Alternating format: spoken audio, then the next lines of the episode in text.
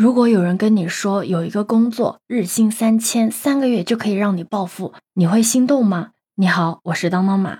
最近，根据网络流传的一张截图显示，安徽合肥某学校四名学生在外实习期间，轻信他人出国务工三个月就暴富的诱惑，从西双版纳偷越国境出国务工，结果在缅甸失联了。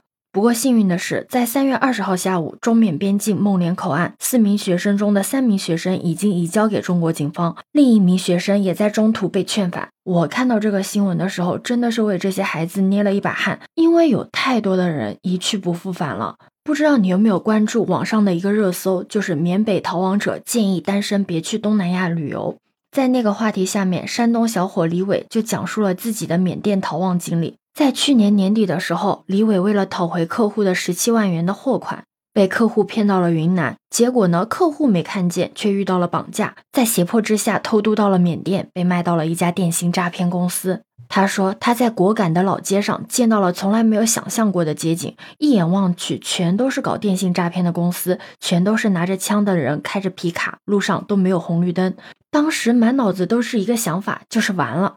他和另外一名工友被关进了宿舍，门口有保安二十四小时把守。在当天，电信诈骗公司负责人就留下了数百张 A4 纸大小的骗人话术作为培训资料，还留下了一句话：想干十天发五百块，不想干让家人交二十万赎金。根据李伟的回忆，他是待在了一栋九层楼高的写字楼里，一楼呢是体罚区，有水牢、吊人的支架。他曾看到一名全身缠满了绷带的男子正在挨打。大概有七十名男员工同时在和网友聊天，每个人办公桌前有一台电脑、十五个手机，有的人身上带伤，有的人戴着手铐在工作，但每个人的状态都很萎靡。办公楼里面还有模拟化场景，装饰了泰国海景、办公室、KTV 包厢等。也就是说，那些视频里面自称在泰国海边度假，在 KTV 里面唱歌的电信诈骗的人员，实际上是连写字楼的大门都出不去的。而且在业内流传着进了缅北反抗被毒打、逃跑更是不可能的说法，也有很多人用“嘎腰子”代称从业者将面临的严酷惩罚。什么意思呢？就是说，如果进去之后没有业绩，就会被转卖给其他的公司，或者是被摘器官贩卖，被榨干最后一点剩余价值。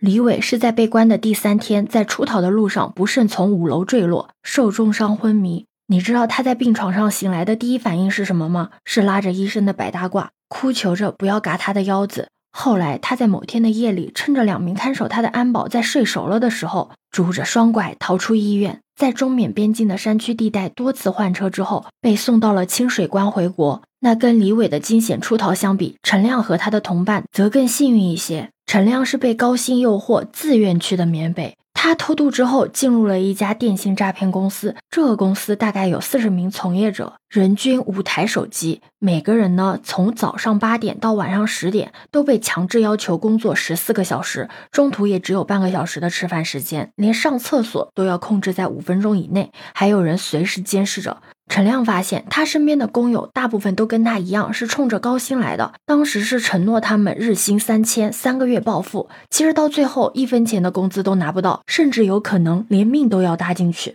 他曾经亲眼看到他的工友出逃被抓回来之后，先是少了两根指头，后来又被割掉了舌头。根据陈亮自己说的，虽然他当时是自愿来的，但是在看到了这一幕幕之后，只想尽快的离开。幸运的是，他所在组的组长和他是老乡。他通过跟组长用家乡话唠家常，拼命的欺诈境外的网友做业绩，换来了回家的机会。他在诈骗公司干了十六天，给公司带来了二十余万元的收益，再加上身上五万元的积蓄，全部都给了公司之后，祈求公司放他们回国。最终在组长的安排下，他们才得以回国。你想想，如果他没有遇上他的老乡组长的话，会是什么样的结果？用他自己的话来说，就两种结果：要么人已经不在了，要么一条路走到黑。这些都是他不愿看到的。